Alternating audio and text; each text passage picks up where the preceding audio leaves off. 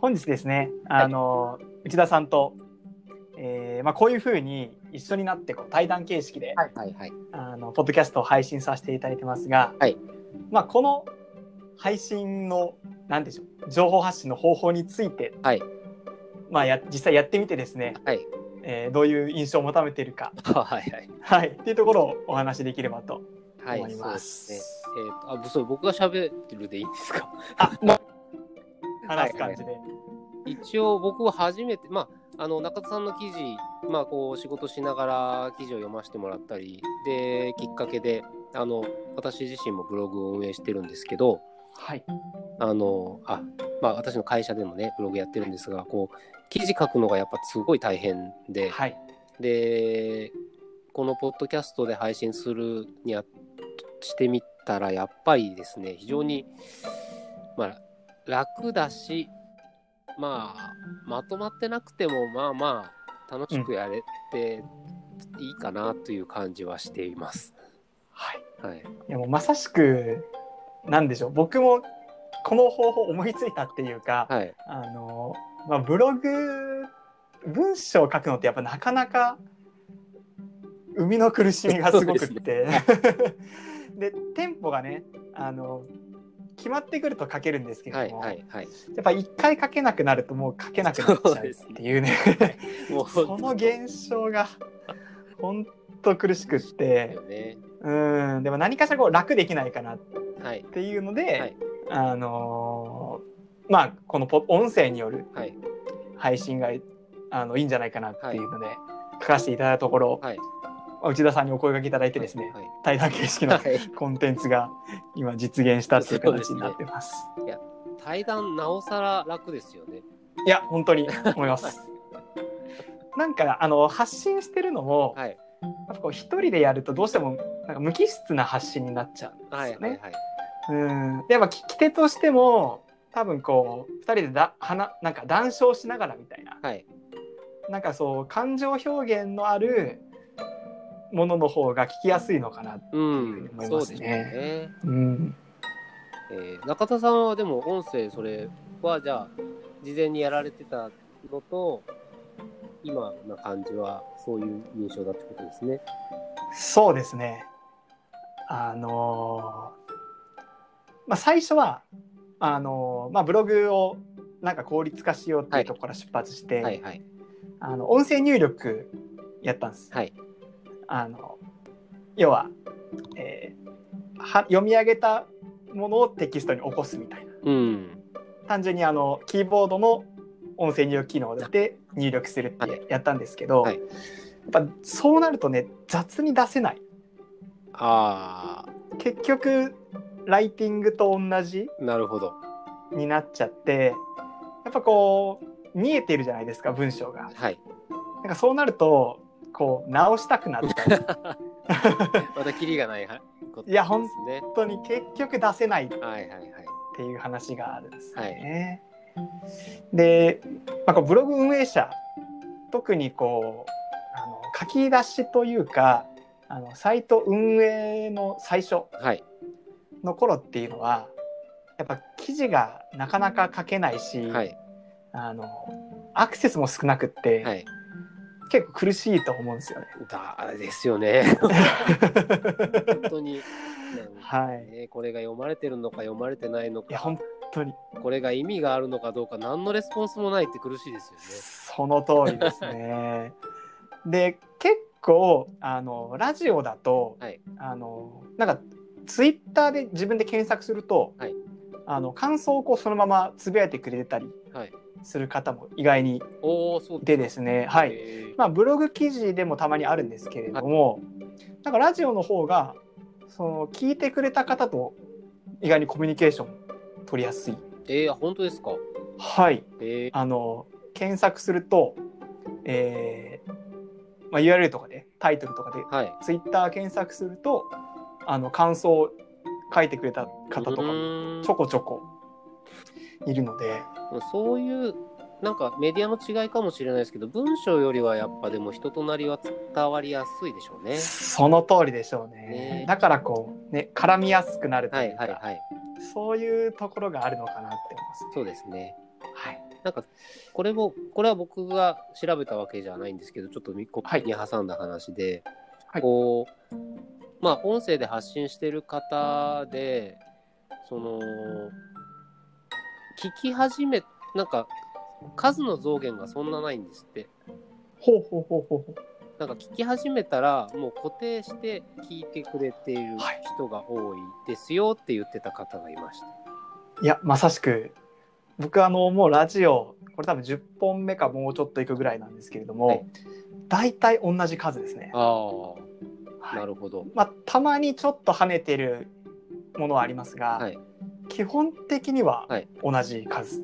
えなんかなのでこうファンみたいな方がついてくれやすいのかなっていうふうに思いますねー、。まあそうですね。だうんけて、まあ、まあ気持ちが合いそうな感じだったら、じゃあまあ、してみようかなってなるんですかはいね。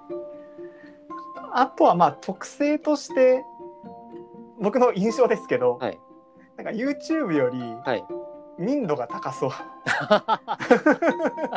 そうですか。ああ、音声使う人が。の方がああ、でもきっと何かしながら聞く人が多いでしょうからね。うんちょっとまあ意識高いっていうとあれですけど、まあなんかしてのる。印象を受けますね。うん YouTube ってうんうん。なんかどうしてもこ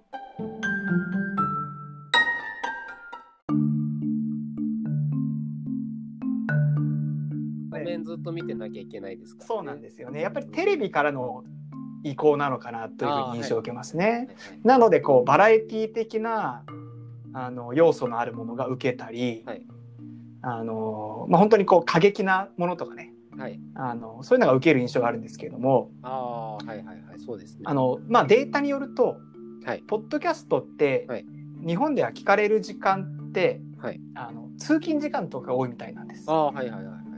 まあコロナの影響で多分これは変わってるんでしょうが、こうなんかやっぱ隙間時間を活用したいっうん。ていうニーズがあるので、まあ、そもそもそういう意識を持つ方ってなんか忙しくされていらっしゃる方とか、うんはいなのでこうやっぱ暇つぶしとしてのメディアとはまた違うのかなっていうふうに思いますね。なるほどね。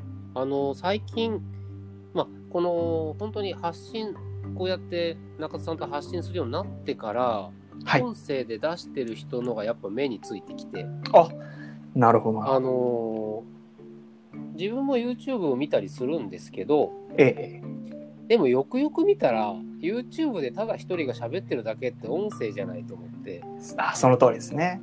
なんか、そういう人が結構いるし、自分もそうやって、あのーそういう目で見出したら、音声の方が、やっぱやりながら聞けるのは本当にいいんですよね。続くとういうか、ん。まあ運転しながらでも、はいまあ、YouTube でもただだから言葉に意味があるもはいのを選んで見ていたことに気づきました。あなるほどあそのあるかもしれないですね。うんあの確かに YouTube もねやっぱりいろんまああれはもうほぼほぼもう大きな Google 並みのプラットフォームはい。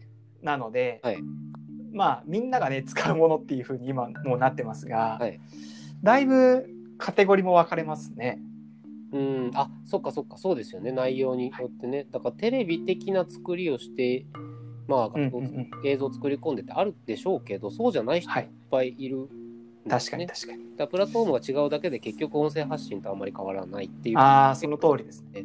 あの大悟とかはいはいはい。まさしくそうかなっていうふにはそううですね。はい。思いますね。別にね映像なくても別にそうです、ね。成り立つ。はいはいはい。うん実際ですねあの YouTube のあの再生の20 20%はいはあのバックグラウンド再生らしいです。ああ、なるほど。見てないらしいです。見てない。はい、もう再生してるけどスピーカーだけで出力されてるはいはいはいはい。っていう風にされてるみたいです。まあじゃあもう音声ですね。まあ多分ねみんな動画疲れてきたんじゃないかなっていうそんなえ、今スマホちっちゃいしね。まあそうですね。ねまあとはいえ YouTube はね強いメディアだとは思うんですけども、はいはい。うん、まあなんでしょう発信者としてはこうやっぱポッドキャストの気軽さがやっぱりはい。すごくいいなっていうふうに思います。本当に楽ちんですよね。うんでもあれじゃないですか、中田さんの仕事自体は結構、小難しいことするじゃないですか。そうですね。これを、これを音声に載せていくときにどういうところが気をつけたりしてるんですか？えーっとまずコンテンツを結構選んでる。はい。そああ、のもう分けてますね。ブログで発信する内容と、はい音声で発信する内容はあ結構分けてる。最初から違うんですね、そこが。違います。ああ、なるほど、なるほど。そっか。ただまあ音声で発信した内容をテキスト化することはありますけれども、はいはいはい。逆にブログから音声っていうのはあんまやらないです。ああ、そっか。はいあのこう専門的なものとか、はいあと僕の話で言うとこうなんか操作説明とかはい。そういうのはやっぱ音声には向かない、ああ、そまあそうですよね。そうえいうことなんですのでか。テキストか、まあ、逆にそれはねあのそれこそ動画の方がいいかもしれないんですけども、はいうん、なるほど。この、じゃあ、ウェブデザイナーであったり、ウェブマーケターをしている中田さんが、まあ、あの、その日々の仕事から得た知識やなんかっていう感じたことや考えたことみたいなそうですね。もっと音声はライトに実はもう出していて。ああ、そうですか。もうあんまりななんでしょうね確かに。うんどっちかっていうと本当に今おっしゃられた、んオオピニオン的な話ああ、はいはいはい。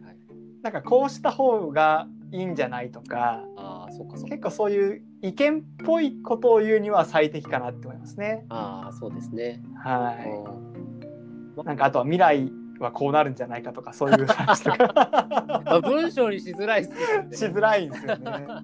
逆に発信はしやすいかなというふうに思いますね。いや実はですね、はいあのーまあこの内田さんとの対談がきっかけっていうのもあるんですけれはい。ども、はい、あのーまあこれが一つお仕事になりまして、おはい。はい。どうどういうどういうことですか？えーっとまさしく同じな悩みで、はい。あのまあ SEO というか、はいあのブログ運営はしたいんだけれども忙しすぎて書けない、はい。うん、でもなんか筆が止まっちゃってはい2ヶ月ぐらいやっぱり放置しちゃう、はい。はい。はい。でもともとそのお客様はあのアクセス解析、はい分析であのお仕事やらせてもらってたんですがあの分析しようにもコンテンツが上がらないああ、はい。ので、うん、変化がないんですよねやっぱり。はい。なので、あのもう分析のしようがないので、あの ななんか、コンサルティングやってもらってもあんまりっていうお客様のね、はい声があったんですけど、はいはいじゃあ、あの、音声でやりませんかっていうので、はい。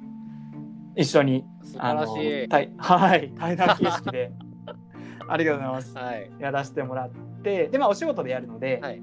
あのそれだけじゃなくて、はいえっ、と、それを文字起こし。はい。はい。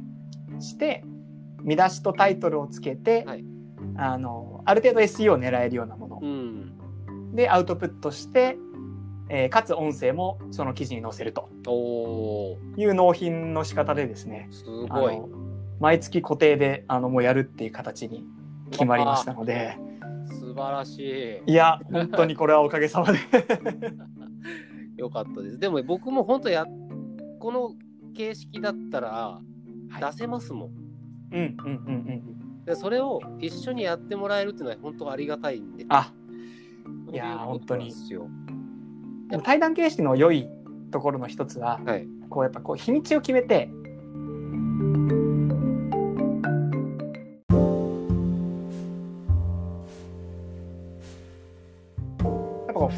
日にちをねあ、日にちをええ決めてこの日にやろうはいはいはい。まあある意味こう強制的にはい。やるじゃないですか。はいはいはい。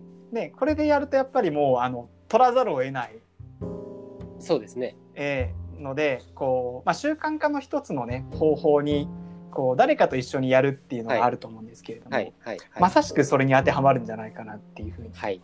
はい本当にそうです。ですよね。うん。であとまあやっぱり時間がそのコンテンツにするのにかからないなっていうのがすごいところですかね。はいはいはい。うんやっぱり文章だとどうしても、あのまあ、あるデータによると、えーっと、音声の方が4倍早く打てる。それはパソコンのタイピングに比べてなんですけれども、ああ、はいはいはい。単純に、そうです。あの、音声として発するときと、あの、タイピングで打つとき、はい。単純比較だけで言うと、あの、うん4倍差があるああ、なるほどね。っていうふうに言われてます。まあ、早くて楽だってことですね。そうですね。うん。中田さんは、中田さんはその、ここから、これからもじゃあ音声でいく感じですね。もう発信は基本音声でいきたいですね。ちょっと今中毒になりつつあるんで、楽すぎて。本当に楽なんですよね。あで、なんかまあ、あの、一応僕 SEO の専門家っていうことでやってるんですが、あの、まあ最近の SEO がもう大変すぎて、はいそのかけた労力にはい必ずしも報われるわけではない。っていう風になってるので、はいまあそこはこううまくバランス取りつつ、うん。もう自由に発信するっていうのも、もう一つ入れながらの方がいいんじゃないかなっていう思いますね。ああ、なるほど。はい。中田さん、あれじゃないですか？この、相手の、はい。この状況なんかを推測したり、まあ関心事を見つけるのは得意じゃないですか。ああ、そうかもしれないですね。はい。だから、これ、普通に話すの、まあ、お仕事に今回なったって言いますけど、ええ。いっぱいになるんじゃないですか。いやなってくれたら嬉しいなっていうい人いっぱい やー本当にはい。あのそうなんですね成果物としてもはい。やっぱりあの20あ違う15分ぐらい、はいその対談したものを、はいあの文字起こしすると大体何文字ぐらいになると思いますか？ああ、え？ー、わかんない。ね、なんだ、3000文字とか。実はですね、はい1万2000字になったんですええ？ー、!3000 文字書くってすげえ大変じゃないですか。そうですよねいや15分取っただけでこんなにやっぱり、まあ、取れ高あるんだっていう、えはい、ー、なるほど。まあで単純に文字数だけの話じゃないんでしょうが、はいあの見出しつけると全然それなりに読めますし、はいはいはい。うん、あのーねまあ音声を基本置いて補助的テキストとして使うんだったら、まあ1万2000字あれば、ままあ、全然わかそうですね。はい、えー、そっか。まあ、はいそのツールの凄さ、ツールというか方法の凄さももちろんありますけども、はいまあ、何にせ、中田さん、話、引き出すの得意ですから。いやありがとう。すごい。いやいたくさん用意書していただいても。いやいやそういうわけじゃなくて、本当に、だから、その、ツールはまあ誰が使っても楽でちゃんとできるんですけど、はい。そこコンテンツとしての成立させるのは、やっぱ話者が、うん、あの、ちゃんとしてたら絶対間違いないので、ありがとうございまあすの、ぜひそこは、もし今後やってほしい人がいたら、なんかお願いするといいと。いやもうどしどしご応募 いやでも本当にこうなんでしょうねあの文字って個性がどうしても出しづらいところだとは思うんですよね。うんうん。ええただまあこういう対談形式のものって、はいこうやっぱこの人と一緒に撮りたいはいっていうものがきっと生まれてくるじゃないですか。ああ、そうですね。ええやっぱそういうところもなんかコラボレーションで生まれる何かみたいな。ああ、うんこれはあるでしょうね。はい。そうだな。はい人と、みたいな、えええええ楽しいかもしれないですね。えそうですね。うんうん。なんかやっぱりこういろんなね立場の人がお互いに引き出し合っていくと、はい。なんかコンテンツってどんどん面白いものが生まれてくるんじゃないかなっていうふうにはますね。でしょうね。はい。なんかやっぱひ楽しみ、楽しみになってきました。ね一人でやっぱ黙々と書いてるとはいどうしてもこう決まった文章にしかならないと思うんですけれどそうですね。なんか化学変化的にはいはい。あの自分じゃ思いつかない視点から掘り出してくれるっていうのがうん。対談形式にはあるんじゃないかなと思います。ね、このはいツールが発達してきたことでまた、うんあの今までのブログの文化ではないような、はいこう協力してやっぱ、うんさツールにツールに助けられてまた新たにうん的なこう感じになってくるみたいな、そうかもしれないですね。なんかいい感じになってきましたね。いや本当に みたいなね。本当にみんなでこううん、ポッドキャストを盛り上げていこうみたいなあ本当ですね。たらいいと未来になってます。はい。す。はい。そしたら本日はあの、まあポッドキャスト配信の、えー、まあなんでしょう体験談じゃないですけど、は はい、印象ということでお話をさせていただきました。はいはい、VT 内田様ありがとうございました。はい、はい、ありがとうございます。はい